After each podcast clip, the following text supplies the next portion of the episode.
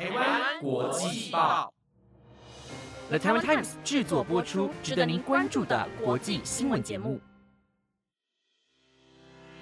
欢迎收听台湾国际报，我是彩婷，马上带你来关心今天三月二十号的国际新闻重点。Hello，听众朋友们，晚安！马上带你来看到今天的重点新闻。今天的新闻内容有：英乌签署数位贸易协议，协助乌克兰战后重建；瑞士银行收购瑞信，受美英欧的赞同欢迎。中非共和国矿场遭到突袭，中国公民九死二伤，百万死鱼浮于水面。澳洲河流臭气熏天，冷冻草莓竟然引发 A 肝。美国好事多急忙下架。如果你对以上的新闻内容感兴趣的话，那就跟我一起听下去吧。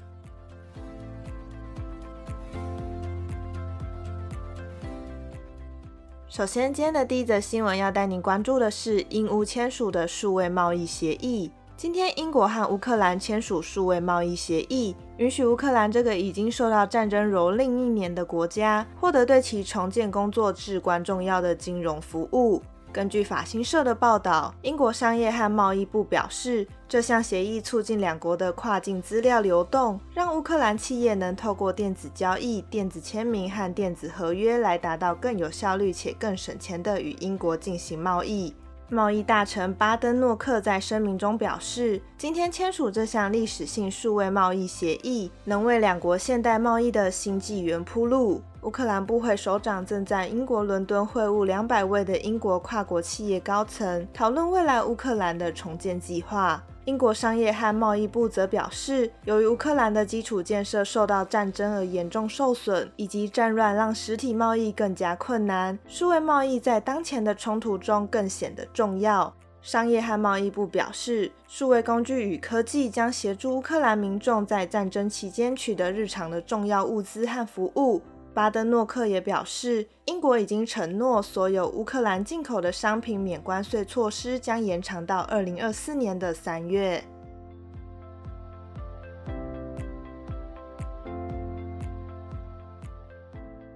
下一则新闻带您看到银行界的新消息：瑞士银行集团同意以三十亿瑞士法郎收购对手瑞士信贷银行，并且同意承担五百四十亿美元的损失。瑞士当局精心安排此一强制合并，以避免全球金融市场进一步的动荡。根据路透社报道，瑞士监管机构强迫介入，并安排了避免瑞士信贷银行信心危机向更广泛的金融体系外溢这项交易。而这宗交易预计将在今年底完成。瑞士的财政部长表示，一家对全球举足轻重的银行破产，将会对金融市场造成无法弥补的后果。至于此一交易是否足以恢复市场对全球银行的信任，仍不得而知。将开盘的亚洲和澳纽股市可能是初步指标。瑞士的央行瑞士国家银行在首都伯恩的记者会中宣布，将会对合并后的银行提供可观流动性，强调上述交易包含瑞士银行集团和瑞士信贷银行一百亿瑞士法郎的流动性援助。根据法新社报道，美国联准会主席鲍尔和美国财政部长耶伦今天对此表示欢迎。由于最近全球市场为银行业面临的危机而坐立难安，鲍尔和耶伦在瑞士总统博塞兹宣布上述收购案后，他们也在联合声明中说：“我们欢迎瑞士当局今天支持金融稳定的宣布。”声明中指出。美国银行资本和流动性状况非常的坚实，美国金融体系具有韧性。我们与国际同行密切联系，以支持他们的做法。英国财政大臣韩特则发布推文说，英国政府欢迎瑞士当局今天采取的瑞士信贷银行相关做法，并支持金融稳定。欧洲中央银行总裁拉加德今天也在声明中说。我对瑞士当局迅速的行动和决定表示欢迎，那有助于恢复有序市况，确保金融稳定。欧元区银行业也具有韧性，目前处在资本和流动性充裕的状态。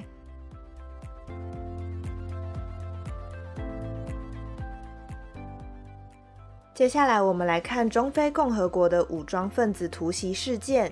位于非洲中部的中非共和国，一处由中国企业经营的矿场，在昨日遭到武装分子突袭，造成中国公民九死二伤。综合外媒报道，事情发生在中非共和国的南部瓦卡省首府班巴里。当地市长马奇巴塔指出，事发矿场距离班巴里市约二十五公里。该矿场由中国矿业公司黄金海岸集团所经营。攻击事件发生后，一共造成九名中国籍人员死亡以及两名受伤。这次的袭击发生在十九日的清晨五点。武装分子制服矿场的警卫后，不断开火，导致死伤严重。目前当局正在追查武装分子的下落。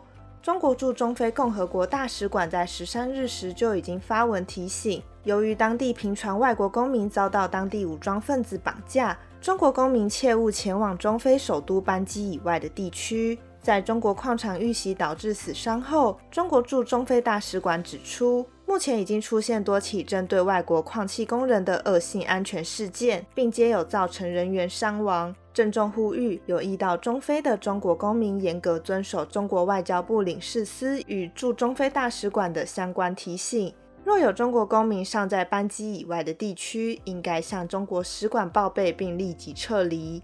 中国外交部官网稍早也对此事发布声明，强调总书记习近平高度重视，并作出重要指示，要求全力救治伤患，及时做好善后，并依法严惩凶手，以确保中国公民的安全。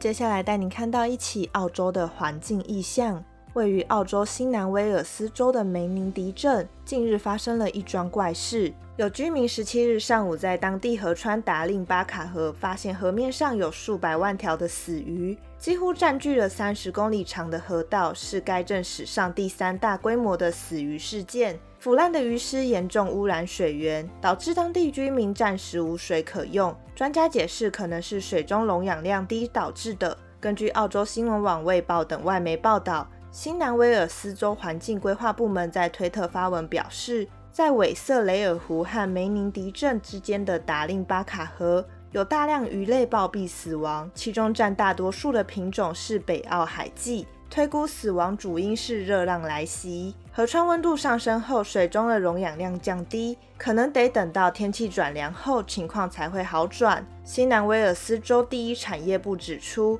当地才刚受到大洪水侵袭，生态系统极其脆弱，如今又遭到热量的袭击，极端压力下便造成鱼群集体死亡。当地渔业官员也已经前往该地评估相关问题。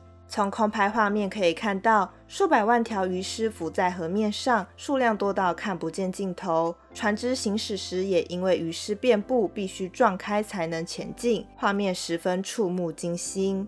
而当地的居民麦克拉布说，小镇居民都是靠达令巴卡河的供水，未来几天恐怕都无法取得家庭用水。他也表示，腐烂的鱼尸臭到不行，更不用说是有上百万条。然而，当地发生鱼群暴毙早已经有潜力了。二零一八年和二零一九年也曾经有百万条鱼因为水流量不佳、水质差和温度骤变等原因死亡。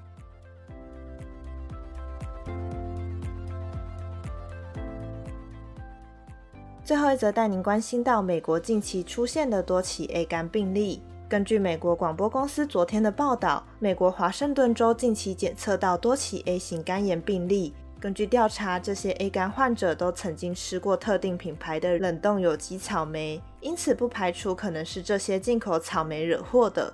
美国知名大卖场好事多等多家零售商对此宣布，尽管尚未在这些草莓上检测出病毒，但为了保险起见，将召回有疑虑的商品，并开放消费者退款。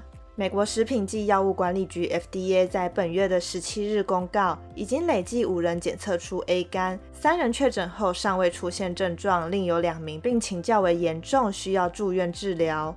前述个案均向 FDA 通报，最近有吃过冷冻有机草莓。相关部门追查后发现，这些草莓皆为去年从墨西哥的夏加利福尼亚进入，并被分发到多家不同的品牌，出货到包括好事多在内的不同零售商来贩售。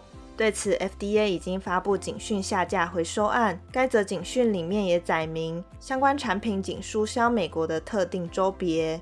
FDA 的官网建议，若有民众过去两周内曾经吃过有疑虑的产品，又从来没有接种过 A 肝疫苗，那就应该立即咨询专业医疗人员，并在接触病源的十四天内接种疫苗，也能够拥有保护力。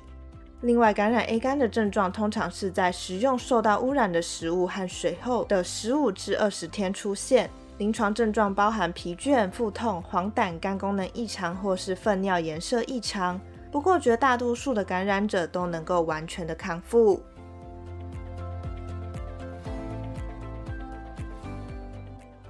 以上就是今天台湾国际报的五则新闻内容，感谢您的收听。不知道你们有没有对哪一则新闻感兴趣的呢？如果对节目有任何的建议或者是想法，都欢迎到 IG 或者是 Apple Podcast 上留言告诉我们。本节目皆由了台湾 Times 制作播出，希望你会喜欢今天的新闻内容。那我们就下礼拜见喽，拜拜。